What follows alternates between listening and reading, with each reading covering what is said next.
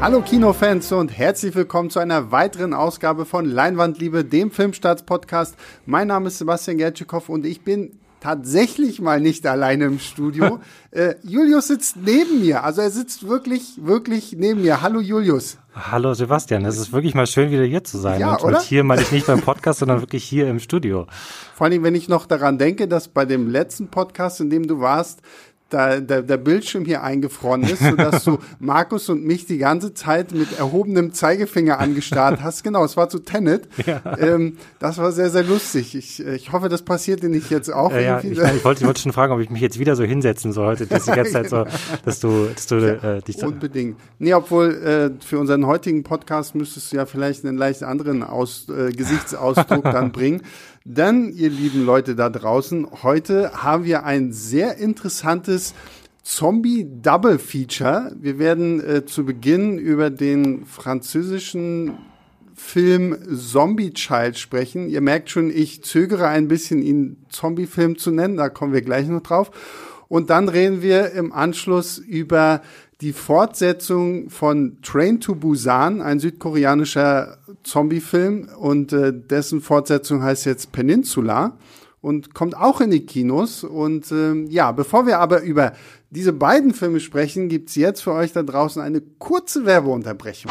So, liebe Hörer, an dieser Stelle kommt nun eine kleine Werbeunterbrechung und zwar für eine Serie. Gewöhnlich sprechen wir in unserem Podcast über Kinofilme, aber die Serie, die wir euch nun ans Herz legen wollen, die sieht so gut aus, als wäre sie fürs Kino gedreht worden. Die Rede ist von der aufwendigen Krimiserie Babylon Berlin, deren dritte Staffel am 11. Oktober im ersten startet und dann auch komplett in der ARD Mediathek zu sehen ist. Die dritte Staffel Babylon Berlin basiert auf dem Roman Der stumme Tod von Volker Kutscher, dem zweiten Fall für Kommissar Gerion Rath. Die goldenen Zwanziger der Weimarer Republik gehen zu Ende, die Börse crasht, die kommenden Schrecken der Nazi-Diktatur werfen immer sichtbarere Schatten voraus. Währenddessen haben der von Volker Bruch gespielte Gerion Rath und die von Liv Lisa Fries gespielte Charlotte Ritter einen neuen Fall. Filmdiva Betty Winter wurde bei Dreharbeiten von einem Scheinwerfer erschlagen. Einiges deutet darauf hin, dass es Mord war.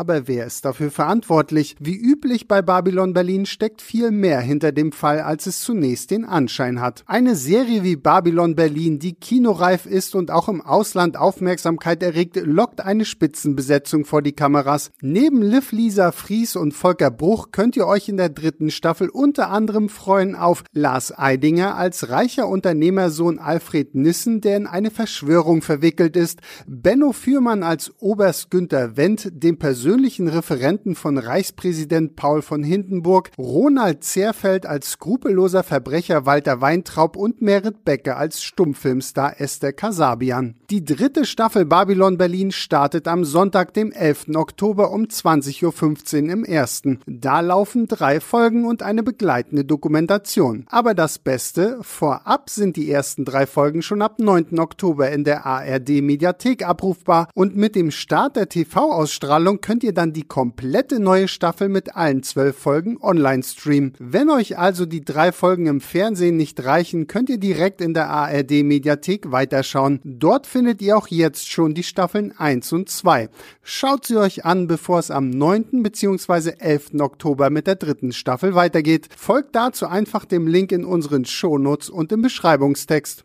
Okay, dann wollen wir doch jetzt mal anfangen und ähm, ich habe jetzt einfach mal ja spontan vor dieser, vor dieser Aufzeichnung entschieden, wir fangen an mit Zombie Child, ähm, ein französischer Film von, ich, also ich muss gleich dazu sagen, ich werde alle französischen Namen komplett falsch aussprechen, weil ich nie Französisch hatte, ähm, von Bertrand Bonello. Hört sich gut an. Hört sich gut an, ne? ja. ne? Ja. Ähm, Julius, willst du vielleicht kurz einleiten, worum es in dem Film geht? Ja, das ist gar nicht so leicht. Man wird, es wird tatsächlich auch ähm, relativ lange im Unklaren gelassen. Also es gibt mhm. im Prinzip zwei Handlungsstränge, die sehr schnell etabliert werden. In dem einen sehen wir, der spielt in Haiti in den 60er Jahren, wo ein Mann ähm, vergiftet wird, scheinbar stirbt, ähm, äh, wieder ausgegraben wird und dann sozusagen als äh, Zombie äh, gezwungen wird, auf einer Plantage zu arbeiten und ähm, dann im Laufe äh, des Films aber es irgendwann schafft, sich quasi davon zu befreien, äh, von diesem, von diesem Fluch, von diesem Zauber, mhm. wie auch immer man das nennen möchte. Und im zweiten Parallelschrank, äh, im zweiten Parallelen, nee, nicht Parallelen, eigentlich äh, nur, immer wird immer hin und her geschnitten. Ja. Im zweiten Handlungsstrang jedenfalls ähm, begleiten wir eine Gruppe von Teenagerinnen an einem exklusiven französischen, an einer exklusiven französischen Schule, ähm, und wie diese beiden Handlungsstränge verbunden sind, ist lange nicht so richtig klar oder wird zumindest lange Zeit nicht mhm. deutlich gemacht. Und dann gibt es aber, so viel kann man glaube ich verraten, am Schluss natürlich doch noch eine Zusammenführung. Ja. Ja, das fand ich, also ich muss sagen, ich habe durch diesen Film erstaunlich viel gelernt. äh, also erstmal wusste ich zum Beispiel nicht, dass es in Frankreich ein von Napoleon gegründetes Mädcheninternat gibt, ja, in ähm. dem auch irgendwie nur also Mädchen zugelassen werden, deren Vorfahren, deren Familie halt irgendwie das Abzeichen der Ehrenlegion genau. hat und ähm, das wird ja hier auch in dem Film dann äh, sehr schön erzählt. Früher war es halt mehr so, so ein bisschen auf diese religiöse Schiene gerichtet und äh, jetzt sollen die da natürlich auch zu Freidenkern genau. äh, irgendwie erzogen werden, so diese französischen Werte der von Revolution und Freiheit und Gleichheit und und, und quasi so, und die die künftige Elite des Landes wird da mehr oder weniger genau, ausgebildet. Genau, also ja. so mit irgendwie die, so eine Ganztagsschule offenbar. Ich glaube an einer Stelle wird gesagt, dass die Schule bis um 20 Uhr abends geht mhm. und ähm, halt dementsprechend irgendwie auch ein knüppelhartes Programm an, ja. an Schulunterricht da durchgezogen wird. Ja. Und das war tatsächlich für mich auch so dieser Punkt, wo ich erstmal dachte, okay, warum zur Hölle heißt dieser Film eigentlich Zombie Child? Weil abgesehen von dem, was du erzählst, halt, dass wir ab und zu immer mal in diese 60er Jahre auf Haiti geworfen werden, wo wir diesen Zombie da sehen, über den wir auch gleich noch sprechen werden, spielt der Film ja schon hauptsächlich ähm, an diesem Internat und dann haben wir halt die junge Fanny und äh, Melissa, mhm. die quasi ja auch neu an die Schule kommt, weil ihre Familie Opfer des schweren ähm, Erdbebens auf Haiti, ich glaube 2010. Anfang, genau, mhm. 2010 war. Und sie ist jetzt halt neu an dieser Schule und wird halt in, in diesen kleinen, in diese kleine Mädchenklicke da ähm, eingelassen. Das fand ich irgendwie cool so, so, weil vor allen Dingen, was ich witzig fand, dass diese Mädchenklicke daraus besteht, dass sie halt irgendwie so ein kleiner Literaturzirkel sind und nicht irgendwie so nach dem Motto, ah, wir sind die coolen Insta-Bitches. Ja, so cool, wie man halt sein kann, wenn man an so einem französischen genau. katholischen genau. Mädcheninternat halt irgendwie so rebellisch, wahrscheinlich viel rebellischer geht's wahrscheinlich ja. nicht da. Und ähm, was ich da interessant fand, war tatsächlich dieser Mix zwischen Fanny und Melissa, weil Fanny wird uns ja immer als sehr melancholisches Mädchen gezeigt, die ja auch dann immer wieder aus dem Off Briefe an eine für uns auch lange unbekannte Liebe schreibt mhm. so, und immer so, oh, und ich vermisse dich so sehr und ähm, später erfahren wir ja dann auch, wer das ist und äh, wem sie da schreibt, während Melissa so ja diese diese neue Unbekannte ist, so von der man ja. noch gar nicht so wirklich weiß, okay, was macht sie jetzt in dieser Schule? Ja, absolut. Also ähm, es ist eine, es ist ein interessantes Mysterium der ganze Film eigentlich für eine, für eine ganze Weile. Also weil man halt eben nicht weiß, wie hängen äh, diese beiden oder zumindest nicht genau weiß, wie hängen diese beiden Handlungsstränge zusammen, mhm. wo, wo deutet das alles hin. Also mir ging es wirklich auch so. Ähm, als, wir haben, glaube ich, auch schon ein paar Mal darüber gesprochen, auch hier in diesem Podcast, so als wenn man halt in so einem Beruf arbeitet wie wir, weiß man halt häufig eigentlich viel zu viel über Filme, die man mhm. schaut. Weil man natürlich schon seit Jahren die irgendwie begleitet, im, Schlimm, im schlimmsten Fall sage ich jetzt wirklich so. ähm, weil man halt den Trailer schon oder die verschiedenen Trailer alle gesehen hat, weil man irgendwie, was weiß ich, die Aussagen der Filmemacher davor schreibt und dann geht man halt eben häufig schon so vorbelastet dran. das war nun wieder so ein, so ein Fall, wo ich halt wirklich nichts vorher wusste, weil ich auch relativ spontan jetzt erst zu diesem Podcast dazugestoßen bin. Und eigentlich genieße ich das auch immer, wenn ich, wenn ich mal wirklich gar nicht weiß, wo so ein ja. Film hingeht, weil A, sozusagen der Film nicht so konventionell ist wie halt viele Hollywood-Filme, nicht so konventionell strukturiert ist und halt eben ich B halt auch wirklich einfach mich null damit vorher beschäftigt habe, mhm. was es, um was es in diesem Film geht und ähm, wo die Reise hingeht. Also mhm. das äh, fand ich tatsächlich eigentlich auch ganz, ganz spannend in dem Fall. Was man vielleicht schon mehr, und das war zum Beispiel mein erster Einstieg, weil äh, Christoph, Christoph Petersen, unser äh, Chefkritiker, der heute eigentlich hier sein sollte, der leider ein bisschen krank geworden ist. Deswegen schicken wir auch äh, gute Besserung an Christoph jetzt hier an dieser Stelle raus. Ähm, ich weiß noch, der kam zu mir und meinte so, ähm, oh, der beste Zombie-Film, so nach dem Motto, und äh, total toll und ich hoffe, der gefällt dir auch, weil, weil der ist auch ein bisschen anders. So, wenn, wenn Christoph schon immer kommt, so, so hm, ja, der ist gut, aber er könnte dir vielleicht auch nicht gefallen. Und ähm, ich glaube, das müssen wir vielleicht an dieser Stelle auch mal sagen, weil das Ding heißt Zombie Child. Wir gehen auch gleich noch darauf ein, es geht auch irgendwo um Zombies. Aber wer jetzt halt wirklich so einen Horrorfilm erwartet, der ist an der komplett falschen Adresse. Also so die letzten 10, 15 Minuten, Minuten, vielleicht, vielleicht ja, ja, sind so, so, ein bisschen, aber selbst das ist nicht so, so heftig. Nee. Äh, und ansonsten haben wir es hier doch eher eigentlich mit einem mit einem klassischen, gut ge geschauspielerten Drama zu tun. Ja, ich meine, einen Zombie-Film kann man das schon nennen, weil es halt natürlich um Zombies geht, Klar. aber es ist halt kein Zombie-Horrorfilm. Also so ja, okay. und vor allem und vor allem nicht so ähm, in der Form, wie man jetzt halt das vielleicht mittlerweile erwartet. Ich war nun an Dawn of the Dead oder ähm, Die Nacht der lebenden Toten oder mhm. auch so neue Zombie-Filme ähm, denkt, das ist halt, das, das ist es halt überhaupt nicht. Also, mhm. und das fängt halt schon damit an, jetzt können wir sozusagen das äh, schon jetzt mehrmals angeteaserte vielleicht aufgreifen, dass es halt eben eine ganz andere Art von Zombie ist, die wir hier sehen, ja. nämlich die ursprüngliche, wo der Begriff eigentlich herkommt, dass das halt eben um so eine ähm, aus der haitianischen äh, äh, Folklore oder, oder der Kultur sozusagen stammt eigentlich ein mit Magie zum Leben erweckter Scheintoter, der halt sozusagen zu so einem äh, Zwangsarbeiter oder Sklaven halt ja. irgendwie gemacht wird durch, durch Magie und durch irgendwelche Gifte oder Voodoo. Mhm. Ähm, und viel, viel später erst ist dann eigentlich das, was wir halt heute hauptsächlich als Zombie wahrnehmen, nämlich der Gehirne fressende, genau, äh, blutrünstige, ja schlurfende, Arme ausstreckende äh, Tote, der sozusagen äh, bei The Walking Dead oder was auch, wo auch immer halt eben rumschlurft. Ja.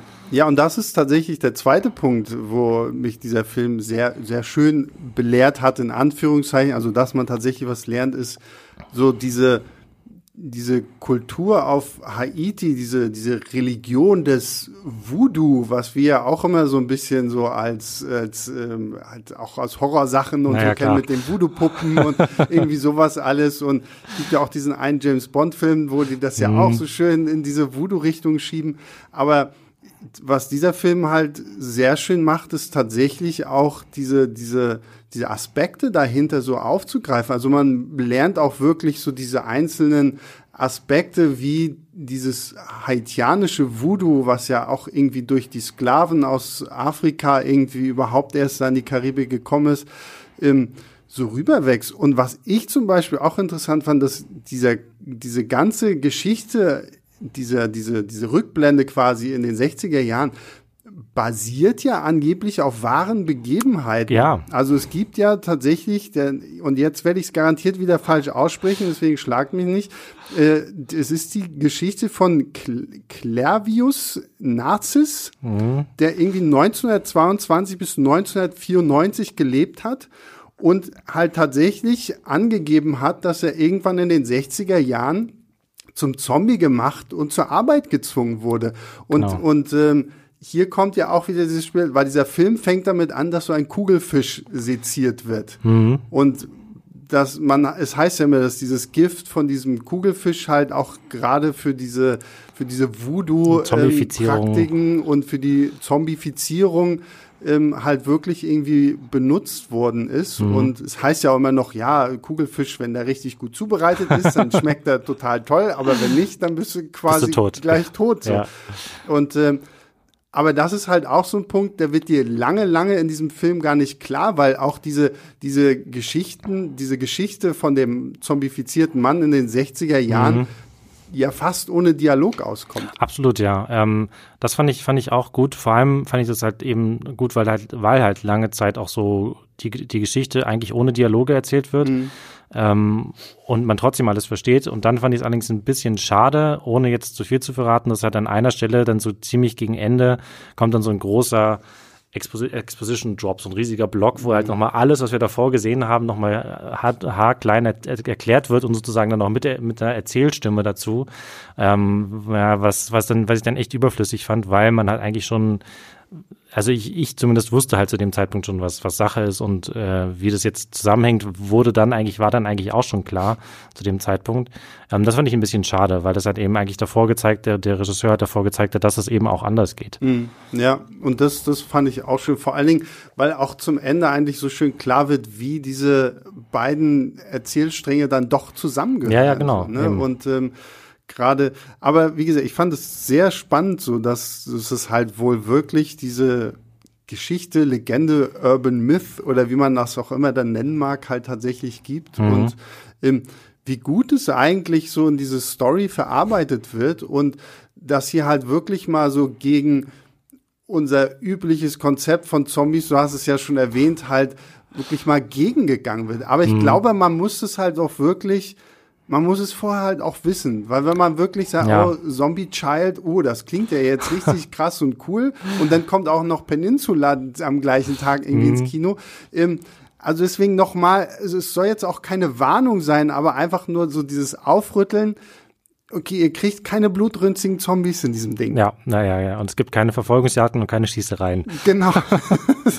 also es ist halt wirklich dieses äh, ein, ein Mädchendrama an einem Internat, was natürlich immer mehr auch in diese in, dadurch, dass wir halt mit Melissa quasi diesen, diesen Kern haben, die den Mädchen ja ein bisschen so von, von sich erzählt und dann fällt der Begriff, oh, meine Tante ist eine Mambo. Und mhm. dann ist natürlich so, oh, was ist denn das? Das ist doch ein Tanz. Aha. Und, und keine Ahnung, irgendwie was. Und dann äh, hilft natürlich wieder Wikipedia, der ja. ein, ähm, das französische Wikipedia, was für diesen Film irgendwie leicht umgeändert wird. Und dann lernen wir halt, dass eine Mambo halt auch eine Art Priesterin eine Voodoo-Priesterin, Voodoo, ja. Voodoo ist. Und ähm, dann fängt da, da finde ich, fängt dieser Film halt auch nochmal an, so wirklich so seine ganze So-Kraft zu entwickeln. Und da muss ich auch sagen, fand ich den Film extrem gut getimed. Weil ich war so zwischendurch immer so, so kurz davor so, okay, also ich weiß nicht wirklich, wer dieser Typ in den 60er Jahren ist und äh, warum er da durch die Gegend läuft. Und ich weiß nicht so wirklich, was das jetzt mit den Mädchen da irgendwie zu tun hat aber irgendwann so, so an dem Punkt, wo ich so kurz davor war zu sagen, so, doch, okay, also wenn ich den Film jetzt nicht für einen Podcast gucken müsste, dann würde ich ja am liebsten irgendwie ausmachen oder mhm. vorspulen oder irgendwie was. Genau dann setze aber doch gut, finde ich, für, für meine Verhältnisse zumindest dieser Punkt an, wo dieser Film doch dann ein bisschen klarer wird. Ja, mir war es leider insgesamt ein bisschen zu wenig. Also ich fand, dass es gab so ein paar Momente oder so ein paar ähm, ähm, Aspekte, die ich dann auch so wenigstens interessant fand, dass es irgendwie so, ach ja, okay, oder mhm. so, dass man halt was Neues lernt oder einen neuen Blickwinkel halt vor allem sieht, weil man halt eben, ähm, also ich kann jetzt nicht behaupten, dass ich schon sonderlich viele Filme über die, diese ähm, haitianischen oder Voodoo-Ursprünge mhm. des, des Zombie, des, des Begriffs oder des, des Konzepts äh, Zombie gesehen habe. Ähm, deswegen fand ich das schon durchaus interessant, aber für mich ähm, war halt so ein bisschen das Problem, dass mir halt alles einfach nur so es wurde halt alle, sehr viel angerissen, aber wenig wirklich mhm. zu Ende gedacht. Und im Prinzip fängt es schon halt an mit diesen beiden Handlungssträngen, wo ich mir nicht so richtig sicher bin, ob das die beste Idee ist, wirklich den Film so auf so zwei Schienen laufen zu mhm. lassen die ganze Zeit, oder ob es nicht besser gewesen wäre, entweder das eine oder das andere, oder halt vor allem sich, oder wirklich komplett auf einen der beiden Stränge konzentrieren und den anderen nur so ansatzweise also man hätte ja zum Beispiel nur die Geschichte von den Mädchen-Internat erzählen können, halt wirklich nur so kurze Flashback-Einwürfe. Oder man macht halt einen Film, der wirklich nur in Haiti der 60er Jahre spielt und halt wirklich sozusagen mit, mit diesem, diesem zum Zombie gemachten Mann im mhm. Mittelpunkt halt eben ähm, so ein Drama erzählt. Was ja auch spannend sein könnte. Ja, obwohl ich glaube, dann wäre es halt wieder schwierig gewesen, weil er redet ja selber auch kaum, dann hättest du so einen halben Stummfilm gehabt. Ja. Also dann hätte, also so den Gedanken dahinter finde ich schon nicht schwer, aber ich glaube, tendenziell würde ich auch eher mehr dazu neigen, okay, erzählt die Geschichte der Mädchen, mhm. erzählt halt Melissas und Fannys Geschichte und wenn Melissa halt irgendwann mehr und mehr erzählt, macht da dann halt diese Rückblenden, weil, ja. wie gesagt, wirklich viel hat uns das jetzt auch nicht gegeben, weil so der richtige Einblick in die Kultur von Voodoo, finde ich, kommt halt auch erst zum Schluss, mhm. wenn dann halt auch ähm, okay, nee, nein, ich habe gerade überlegt, ob ich Spoiler will, aber nein. Also ja. wenn aber quasi diese, diese Voodoo-Geschichte halt auch auf diese Mädchen so ein bisschen übergreift ja. und sie damit äh, mehr involviert werden. Und ähm, da ist halt auch so der Punkt, wo man am ehesten auch was rausgreift, so, okay, was passiert da eigentlich? So mit, weil dann sie, wie sie dann tanzen und mit der Musik und wie dann das alles zusammenkommt. Und dann wird ja auch ein bisschen über die einzelnen Voodoo-Gottheiten gesprochen mhm. und äh, sowas alles. Und da kommt's erst so. Das Einzige, was ich in, in diesen Rückblenden irgendwie interessant fand, war, dass dieser offensichtlich zombifizierte Mensch, der durch dieses Gift halt irgendwie zum, zum willenlosen Sklaven gemacht wird, sobald er irgendwie Fleisch isst, ja. äh, fällt er da irgendwie so wieder raus. Ja. Das fand ich interessant. Und hier ist es ja, glaube ich, nur irgendwie so Hühnchenfleisch oder mm, so. Also es ist, muss nicht mal Menschenfleisch sein. Also Walking Dead hat mich was ganz anderes gelernt. Ja, Unmöglich. Eine Frechheit, eine ja. Frechheit. Ja, ja, das stimmt. Ähm, ja, ich weiß, also irgendwie, ähm, äh, ich, ich stimme dir zu, dass das dass, dass viele, viele interessante Sachen gibt, aber halt, wie, wie schon gesagt, mir wurde dann einfach äh, nichts wirklich äh, zu Ende oder wirklich ausge, ausgearbeitet oder ausgeführt. Und das hat mich dann im Endeffekt dann doch auch alles eher nur so milde interessiert und irgendwie dann so, ach, hier mal so ein bisschen, ach ja, hm, okay, mhm. aber ich kann jetzt nicht behaupten, dass er mich an irgendeiner Stelle wirklich ähm, begeistert hätte oder, oder, mhm. oder mitgerissen hätte in, ja. in irgendeiner Form. Ich lese mal das äh, Fazit der Filmstaatskritik vor. Die kommt äh, von Michael Mainz mit Y geschrieben. Ne? Ähm, und zwar ist das Fazit der Filmstaatskritik, die übrigens vier Sterne verleiht. Ähm, trotz des Titels sollte man bei Bertrand Bonellos Zombie Child keinen Genrefilm erwarten. Stattdessen erwartet einen eine assoziationsreiche Beschäftigung mit Fragen, die vom Kolonialismus über Teenager und die erste Liebe bis hin zum Voodoo reicht. Ja. Ich glaube, da ist auch tatsächlich so alles drin. Also auch nochmal wieder dieses erwartet keinen Genrefilm mhm. und äh, tatsächlich ähm, auch, und das ist aber zum Beispiel auch so ein Punkt, da will ich kurz nochmal angehen, weil so diese Fragen Kolonialismus und sowas, das wird ja immer so ein bisschen eingestreut durch den Unterricht, den wir so bei den Mädels erleben. Genau, das ist auch sowas, was ich meine. Ja, das ist halt eben, das ist genau so ein Thema, wo halt irgendwie, es könnte auch ein sehr interessanter Film sein, weil das ist natürlich eindeutig ähm, äh, auch was, was äh, gerade in der haitianischen Kultur bestimmt eine große Rolle spielt, da durch die durch die ähm, Sklaven, die da halt äh, zwangsversetzt ja. äh, hin, hingeschleppt wurden, durch die Koloni Kolonialgeschichte. Ich glaube, die USA waren auch mal Besatzungsmacht und die Franzosen natürlich mhm. und so. Also das ist natürlich klar, ähm, kann man darüber einen interessanten Film machen, aber das dann halt nur in so einer Unterrichtsstunde irgendwie wo halt so ein Lehrer dann so, so frontalunterrichtsmäßig zehn Minuten am Stück ja. wirklich labert. Das ist, boah. Also das ist, nie, nicht besonders, ist es weder besonders filmisch, so als, also als filmisches äh, Erzählmittel, noch ist es besonders elegant gelöst, irgendwie, finde ich. Mhm. Ja, da muss ich auch sagen, also diese ganzen Szenen, wenn es halt in den Unterricht geht, habe ich mir A gedacht, okay, die armen Mädels, die hocken da und vorne hält einfach nur einer seinen, seinen Sermon ab und mhm. äh, ist dann irgendwie durch. Und äh, zweitens war es halt filmisch aufregend. Vor allem dann geht die Kamera, fährt dann auch immer nur ganz langsam so über der Gesichter der Mädels, wo du halt zumindest schön ablesen kannst, was du wahrscheinlich selber in diesem Augenblick filmen würdest, nämlich so, so gähnende Langeweile. So, ja. so. Und, und ja, da finde ich auch, das hätte man dann vielleicht irgendwie anders machen können. Ich glaube, so das Problem war halt, dass man es halt an dieses historische Mädcheninternat gebunden hat und natürlich da dann auch irgendwie so ein bisschen dran zeigen will, dass diese alte Institution, die von Napoleon, keine Ahnung wann, ja. 1800 hast du nicht gesehen, irgendwie in, in Stand gesetzt wurde, ähm, jetzt quasi mehr ist als das, was es früher war, wo es dann halt hieß, ja, ihr sollt religiöse Menschen, aber keine freidenkenden Menschen sein. Ja. Und äh, dass das ja. hier dann halt nochmal irgendwie so gezeigt wird. Aber ich glaube, wenn man einfach nur ein klassisches Mädcheninternat genommen hätte, hätte das genauso gut funktioniert. Ja, es ist so halt noch ein Aspekt mehr, der halt irgendwie damit reingeschmissen wird, weil ja. natürlich ähm, dann halt eben das auch auf die, auf die französische Geschichte und auf den Gegensatz zwischen mhm. französischer Geschichte, wo man ja so stolz ist auf die Revolution, die ja bei uns französische Revolution ist, aber bei ihnen halt nur die Revolution ähm, und halt dann trotzdem aber sozusagen dann halt auch wiederum natürlich Kolonialmacht war und halt eben in Haiti bestimmt keine Revolution wollte mhm, damals, ja. sondern halt eben ähm, natürlich äh, alles dagegen getan hat, dass, dass sie, dass sie da unabhängig werden. Also ähm, ja, also ich weiß nicht. Ähm, ich habe, wo du jetzt gerade das mit der Kritik angesprochen, ich habe mir auch noch ein längeres Zitat aus der Kritik rausgeschrieben vom Anfang direkt, wo halt ja. halt eben steht, es ist ein Film über Teenager, den Umgang mit Geschichte, das Verhältnis zu fremden Kulturen, Völkern und Riten, über weibliches Begehren, über Sklaverei, über Kolonialismus. Ja, mhm. ist es auch. Es steckt alles da drin, aber es steckt halt alles nur so in Ansätzen drin. Also mhm. vielleicht am ehesten, was noch am ehesten ausgearbeitet wird, ist mit dem weiblichen Begehren, weil du halt eben diese diese, du hast ja schon angesprochen, diese, diese Briefe, die, ja. oder vielleicht sind es wahrscheinlich eher WhatsApp-Nachrichten, die, mhm. die Fanny schreibt, ähm, ähm, so aus dem Off vorgelesen werden und dann siehst du halt an einer Stelle, wer dann ihre Liebe ist und das ist dann halt so eine Traumsequenz ähm, dargestellt und so, ähm, wo halt dann diese Person auch wirklich im Mittelpunkt steht und so. Also das ist tatsächlich, ähm, habe ich den Aspekt fast noch am, wurde fast noch am deutlichsten rausgearbeitet. Mhm. Und trotzdem ist es jetzt nicht so, dass ich sagen würde, dass man jetzt irgendwie das mit einem Wort beschreiben könnte. Zombie Child ist ein Film über weibliches Begehren, weil nein, das sind halt eben auch noch zig andere Sachen, Klar. die da eine Rolle spielen. Und das fand ich halt eben so ein bisschen, bisschen verschenktes Potenzial eigentlich. Mhm. Was würdest du denn geben?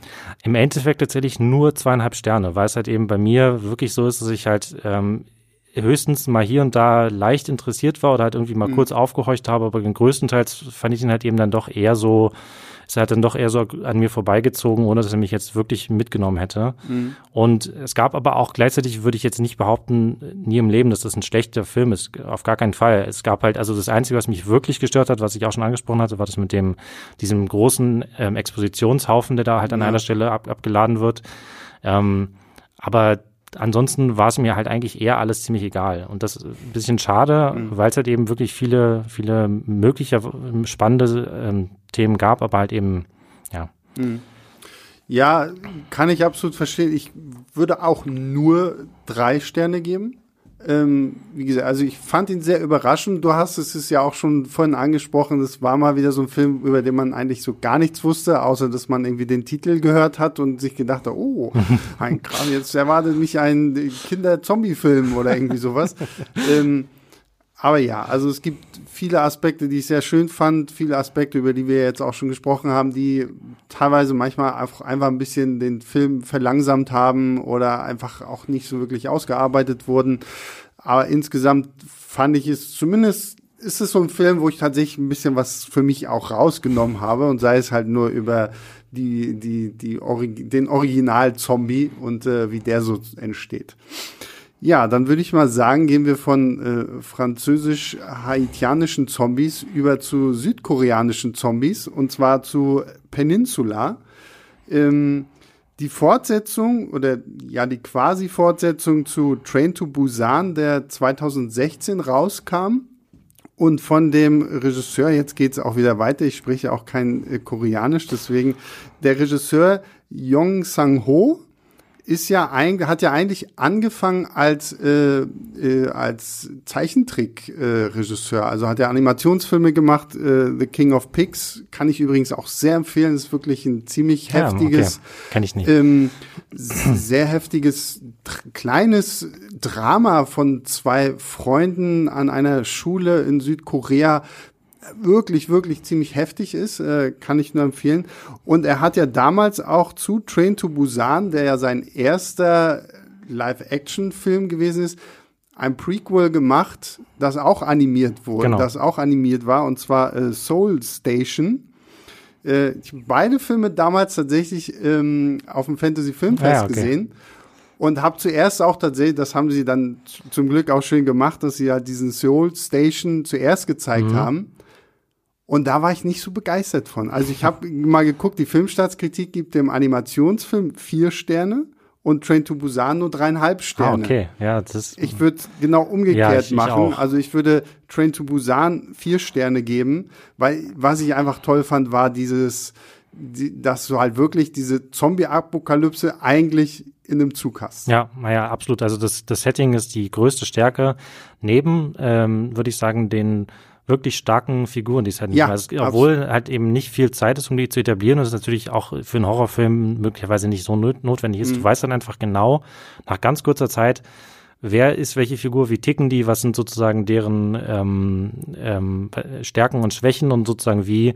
Und deswegen fiebert man natürlich ganz anders mit, als wenn das halt so, wie es ja häufig bei so amerikanischen Horrorfilmen ist, irgendwie immer dieselben Teenie-Unsympathen sind, die genau, man sowieso, ja, ja. an denen man sowieso die, nicht die Daumen drücken ja. würde. Also ähm, Absolut, also das, aber das ist vor allem halt eben dieses reduzierte Setting, Einzug, wo man nicht rauskommt, ähm, sozusagen alles schnurgerade verläuft und es halt eben keine Möglichkeiten gibt, sich zu verstecken, groß oder auszuweichen und weil sozusagen immer nur weiter die Flucht halt irgendwie mhm. und dann über über die Sitzreihen und und äh, ja, was weiß ich, also super. wirklich. Ja, ja, das, fand, ja. das fand ich auch sehr, sehr toll. Ja, und jetzt sind wir äh, vier Jahre später bei Peninsula. Tatsächlich setzt die Handlung ja auch so vier, fünf Jahre nach den Ereignissen von Train to Busan an.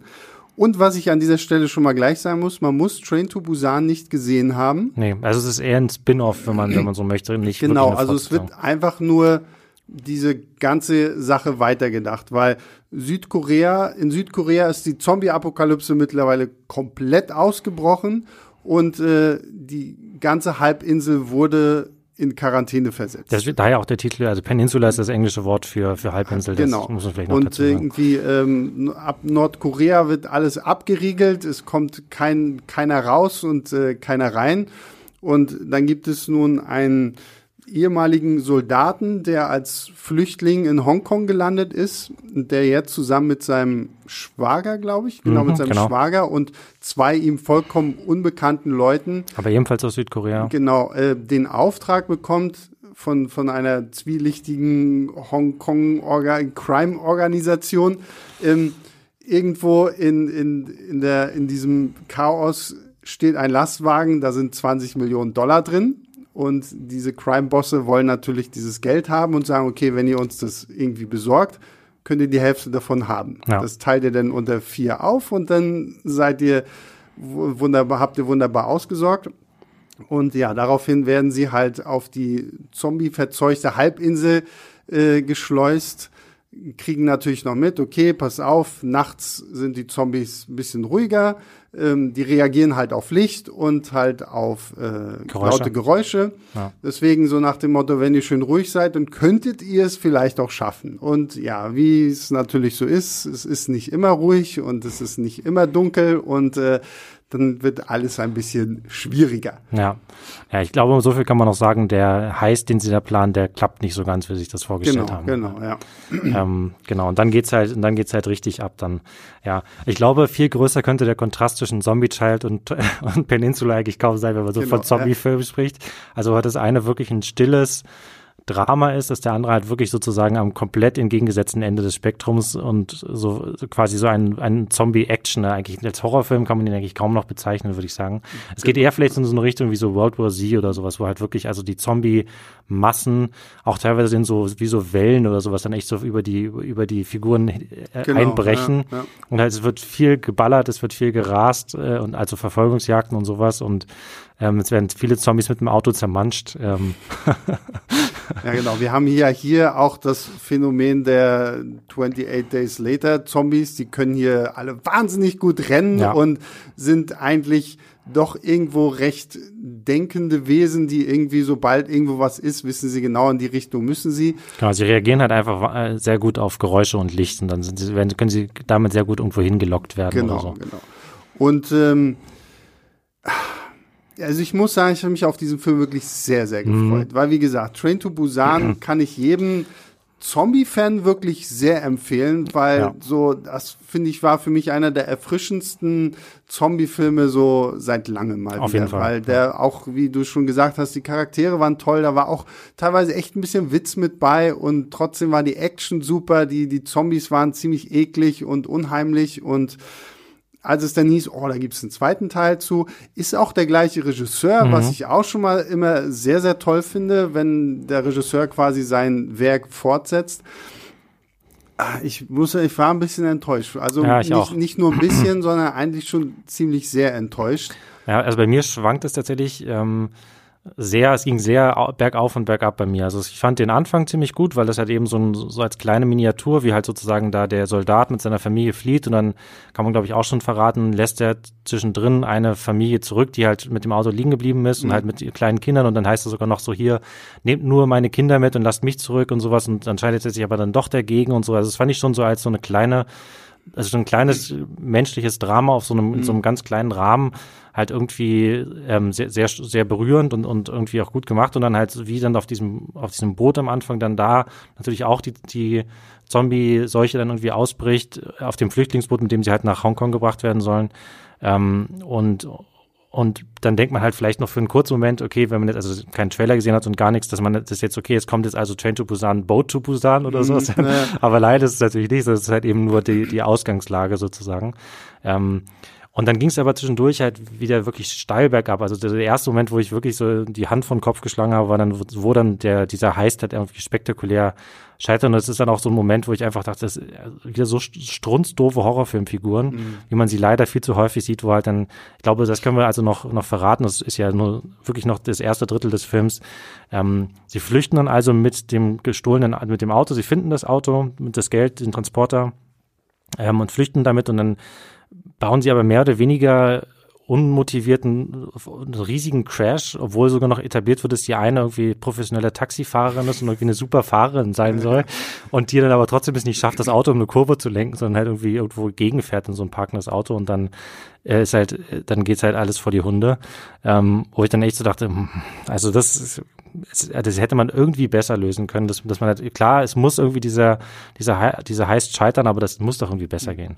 Na, wo für mich dieser Punkt war, das, das fand ich noch, wo ich mir gesagt habe, okay, es war abzusehen, dass halt es scheitern muss, damit die Zombies da kommen, weil kann nicht sein, dass sie eine halbe Stunde, also für, für sich eine halbe Stunde suchen wir den Transporter. Ah, da ist er, okay, auch perfekt, wir fahren da jetzt durch. Und es wundert sich irgendwie auch keiner, dass alle Autos irgendwie, ja, zwar alle Straßen sind voll, weil alle Leute früher ihre Autos verlassen haben, aber die Straßen sind quasi frei. Also ja, ja genau, alle, alle schön links und rechts am Rad geparkt. Genau, die haben, die, die haben die, die Notfallgasse perfekt ja. durchgezogen ja, ja. und das alles wunderschön frei. Da können wir uns auf deutschen Autobahnen mal ein Vorbild genau. nehmen.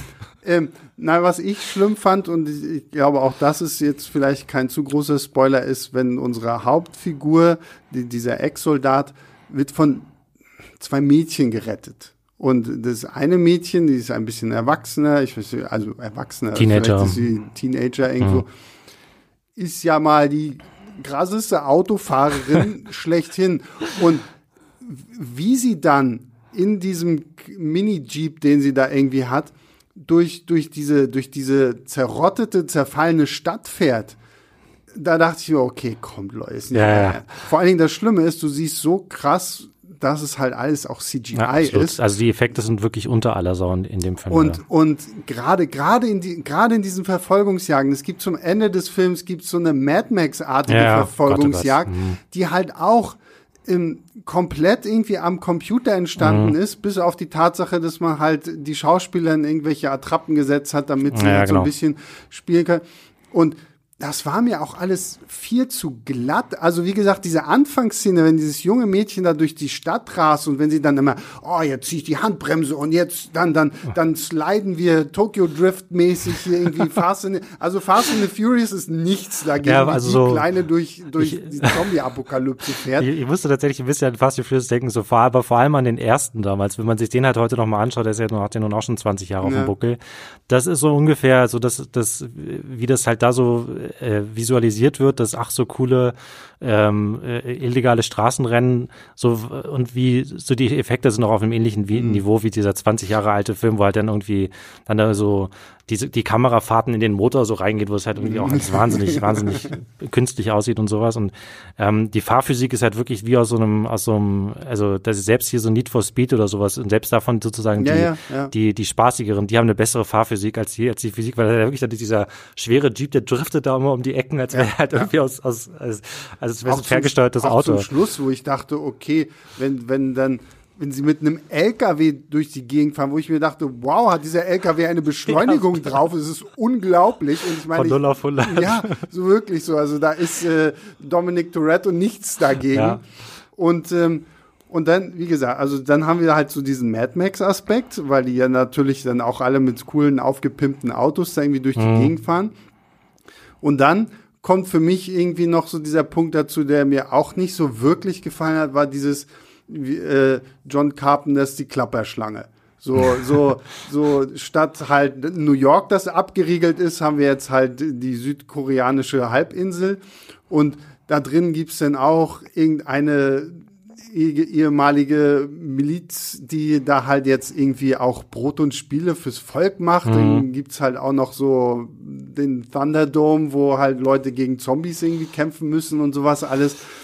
Und auch da waren mir die Figuren auch wieder so, so furchtbar egal. Also da gibt's mhm. ja dann diesen, diesen krassen Anführer und er ist aber nicht der richtige Anführer, weil das ist irgendwie der Captain, der die ganze Zeit nur in seinem in seinem, in seinem Büro hockt und sich ja. eigentlich schon umbringen will. Und ah, das war mir alles so unausgegoren irgendwie. Ja. Und die Charaktere hätten mir wirklich nicht egaler sein können. Und diese ganze Story war halt wirklich so, hatte es das Gefühl, so nachdem Train to Busan da wirklich gut auf kleiner Ebene funktioniert hat, war so die Idee, oh, jetzt machen wir alles auf großer Ebene, mhm. aber haben so wirklich keinen Plan, was wir damit machen sollen. Ja, absolut. Also vor allem die Figuren sind halt so der krasse Gegensatz zum ersten Teil, auch abgesehen natürlich auch von dem Setting, was natürlich im Gegensatz zum, zu diesem komplett beschränkten Setting mhm. jetzt halt riesig groß wird, sozusagen, da hat eine ganze Stadt.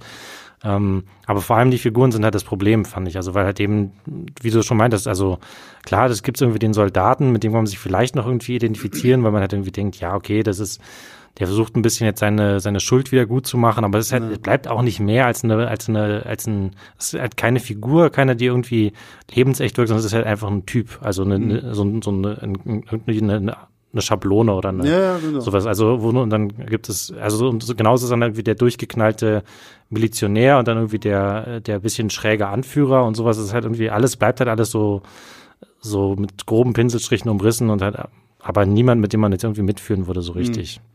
Die einzigen, die ich tatsächlich interessant fand, waren die beiden Mädchen. Ja. Die fand ich irgendwie noch ganz cool. Auch gerade die Kleine, die ja dann zwischendurch auch mit ihren ferngesteuerten Autos irgendwie so ein bisschen Zombies weglenkt und sowas alles.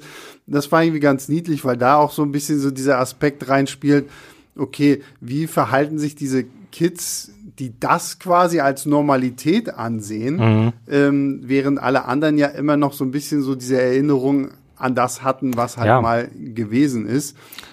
Aber wird auch nur im Prinzip auch nur so oberflächlich angerissen. Also so, dass man halt, ist jetzt nicht so, dass es jetzt hauptsächlich darum gehen würde, wie, Klar, ja. wie zwei Teenager oder ein, ein, junges Mädchen und eine Teenagerin halt sozusagen unter den Bedingungen einer Zombie-Apokalypse auf, mhm. aufwachsen. Also nee, ja. leider auch nicht.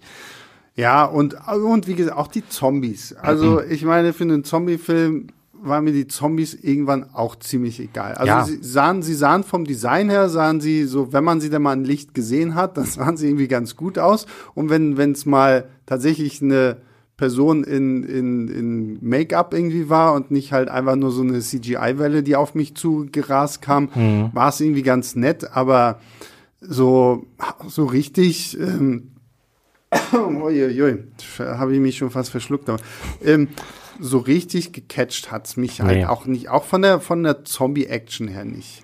Also ich fand so ein paar von diesen Verfolgungsjagden noch irgendwie ganz spaßig, bis auf die am Schluss, die dann halt einfach wirklich zu lange dauert. Die mhm. gehen dann wirklich gefühlt 20 Minuten und ja. hört einfach nicht auf.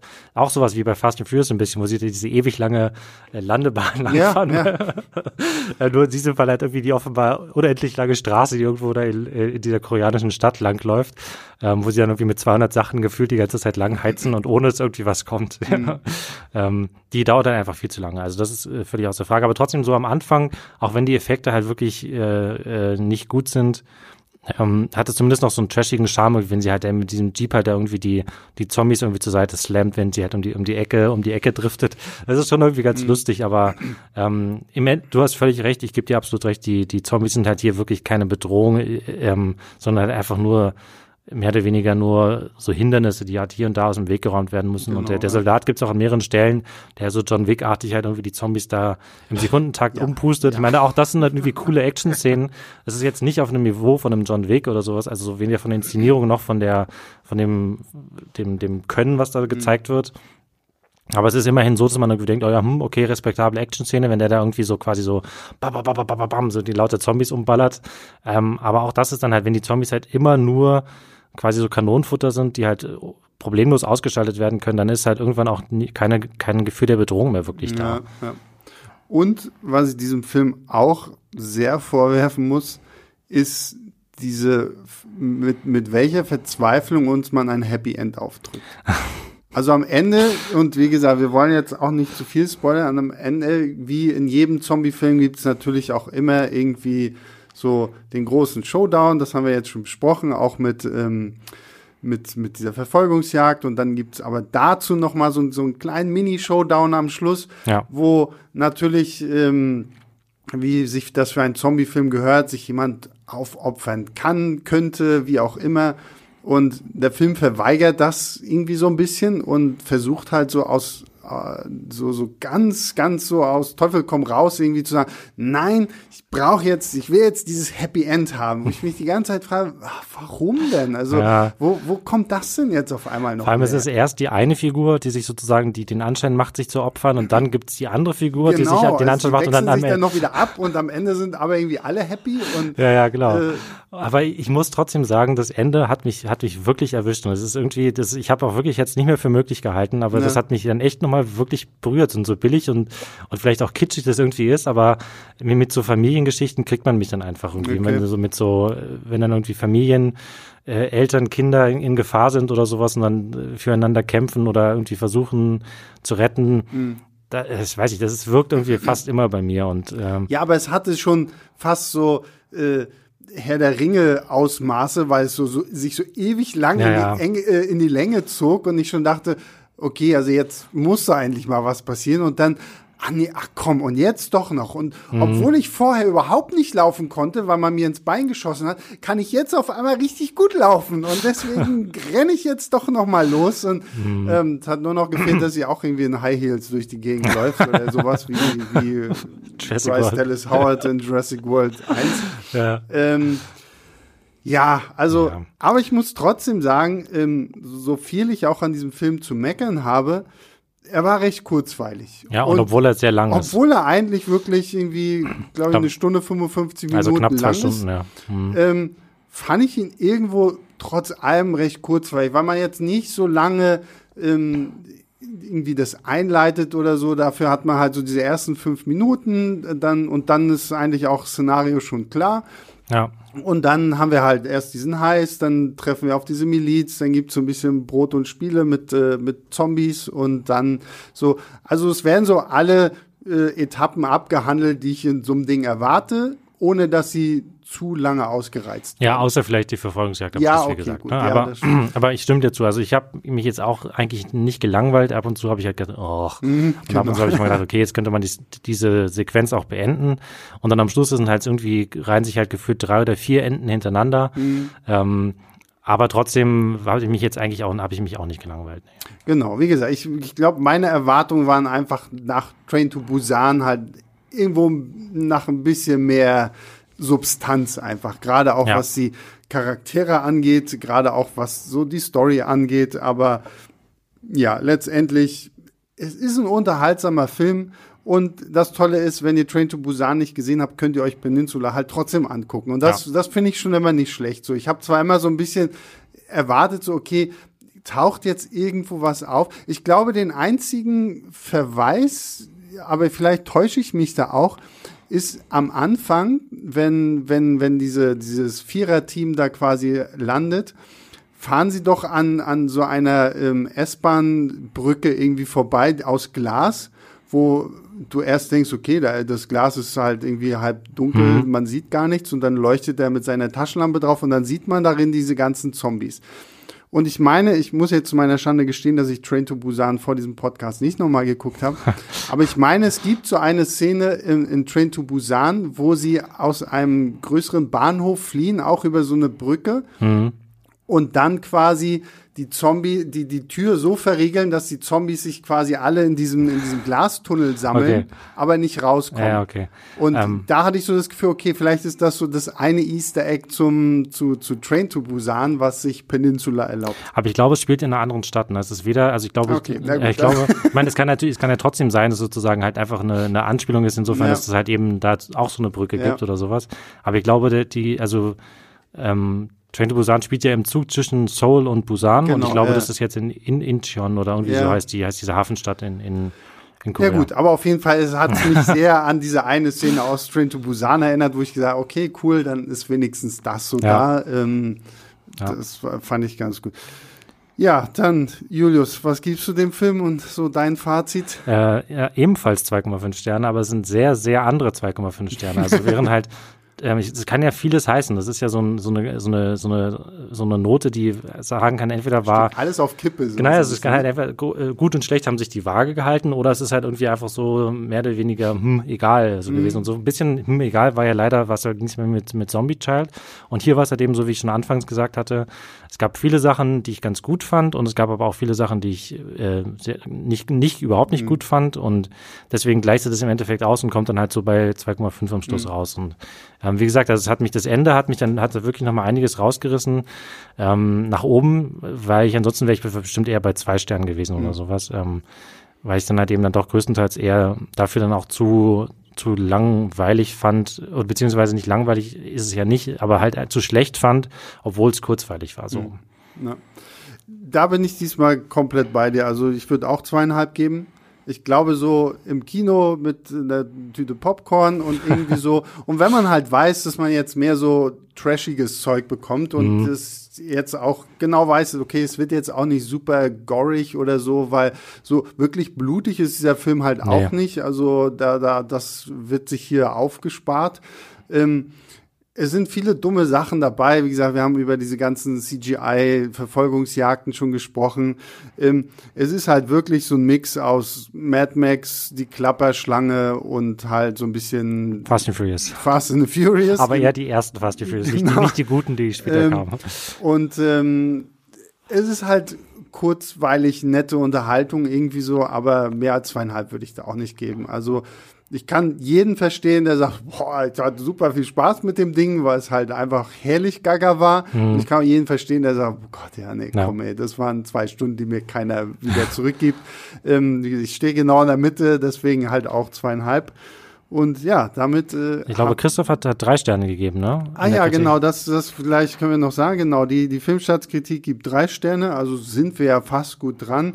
Das Fazit ein kurzweilig, siehst du auch hier, ja, obwohl ja. zwei Stunden, aber kurzweilig. Ne? Das, ist, das ist auch, finde ich, so eine Kunst, Eigentlich so, schon, ja. dass man das irgendwie so hinkriegt. Also Christophs Fazit, eine kurz, ein kurzweilig krachender, aber auch unerwartet generischer Action-Blockbuster aus Südkorea, dem die besondere Note des gefeierten Originals völlig abgeht. Ja, ja sind glaube, wir eigentlich alle, alle einer sind Meinung. wir alle einig. Ich glaube, Christoph hatte einfach anderthalb äh, einen halben Stern mehr Spaß als ja, offenbar. Ähm, Vielleicht weil er ihn im Kino gesehen hat, wie du schon meintest. Genau, ja, stimmt. Ja, genau. Wir, wir haben ja nur einen Streaming-Link bekommen. Das ist ja heutzutage zum Glück auch irgendwie machbar.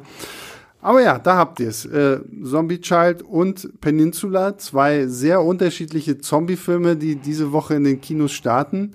Zwei Filme, die man sich, glaube ich, durchaus anschauen kann. Auf jeden Fall.